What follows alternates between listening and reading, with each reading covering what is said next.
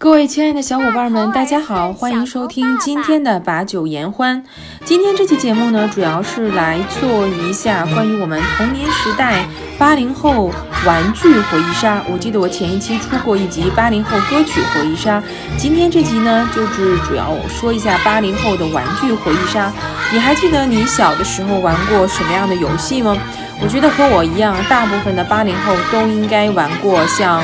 发条的那种青蛙，还有呃吹泡泡的那种泡泡胶，还有那种许许多多的芭比娃娃等等，还有不粘胶，呃美少女战士的不粘胶等等，是否和我一样有着同样的回忆杀呢？我是大赢家橘子姐，欢迎走进今天的把酒言欢，欢迎收听今天的把酒言欢。那么言归正传，书接上文，小的时候我们没有电脑。然后也没有 iPad 和 iPhone，当然更没有王者荣耀。但是我们的童年啊，有溜溜球，有不倒翁，有花灯、弹球、万花筒，还有小青蛙、四驱车、电子宠物和小霸王学习机。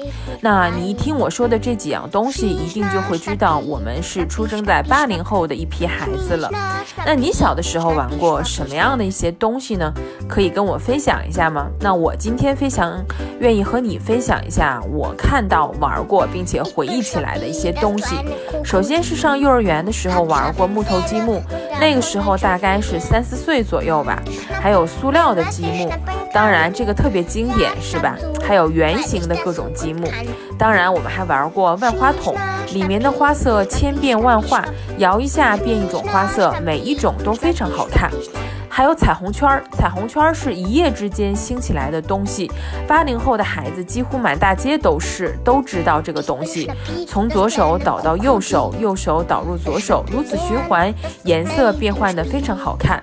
当然还有我们的游戏机，你一定玩过俄罗斯方块，对吧？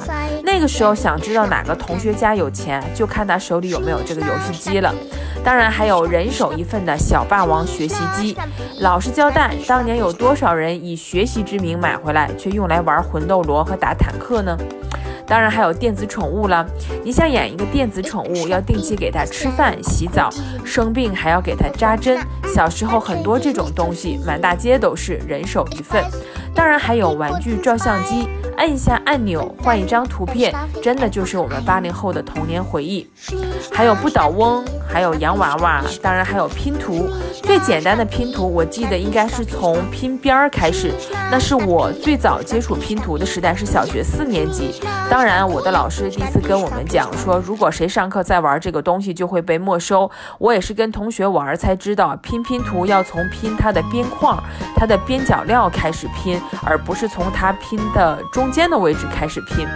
还有就是踢毽子、踢桥板，还有弹珠，不受时间、空间、地点的限制，一帮小伙伴聚在一起玩弹珠，真的是其乐无穷。